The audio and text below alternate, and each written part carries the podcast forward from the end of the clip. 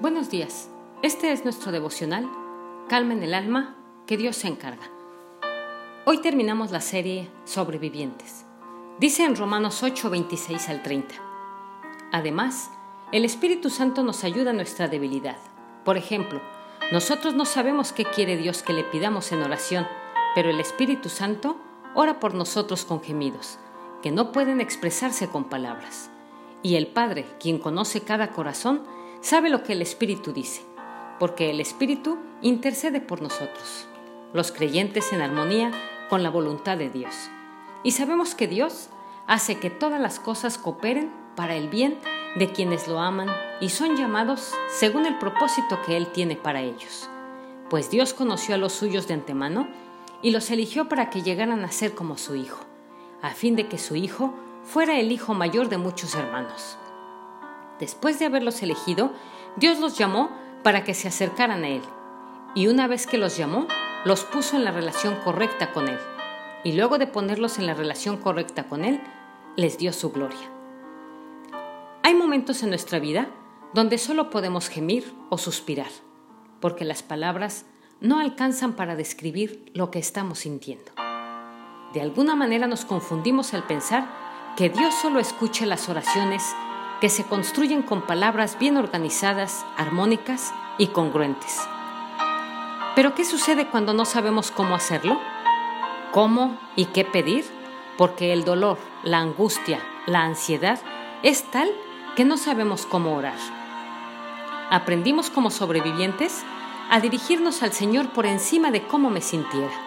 Entendimos que no era por sentimientos o emociones, acercarnos a Él y que aun cuando no tuviéramos nada que decir, Dios puede leer mis suspiros, mis gemidos, así como la madre entiende a su hijo cuando llora, pues no sabe hablar, pero entiende que tiene hambre o frío. De la misma manera, sé que nuestro Dios lee nuestro corazón con claridad. Tenemos algo maravilloso. El Espíritu Santo nos fue dado como una muestra anticipada de su gloria. Él sabe lo que estamos pensando y sintiendo cuando las palabras se acaban y las lágrimas o los suspiros abundan. Nos arrodillamos, levantamos las manos o simplemente los ojos al cielo, con la seguridad de que en nuestra debilidad Él nos está entendiendo y no solo escuchando. Investigaciones han demostrado que suspirar es una de las maneras en las que procesamos la angustia. Es una respuesta psicológica a la aflicción. Fue allí cuando comprendí que una manera de desahogarme y de expresar sin palabras lo que estaba sintiendo era suspirando con entendimiento.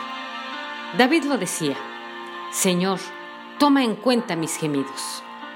Romanos 8 les abre el entendimiento a los sobrevivientes y les hace comprender que la oración es más que una combinación de letras del alfabeto para formar palabras y repetirlas sin sentido, sino que el suspiro y gemido también hacen parte fundamental de la oración. Medita seriamente en esto. El Espíritu Santo intercede por ti. Cuando suspiramos, cuando nos derrumbamos, cuando nos quedamos sin fuerzas, cuando enfermamos, cuando estamos tristes, dolidos o afligidos, Él intercede por nosotros. Ora con nosotros nos saca del corazón la oración correcta y la lleva directo al corazón del Padre. Dios nos dé entendimiento y profundidad para comprender que los suspiros y gemidos hacen parte de la vida espiritual de un sobreviviente. Recuerda que vas a salir de la prueba tan puro como el oro. El Señor te bendiga y te guarde. Soy Litsi Contreras desde Veracruz, México.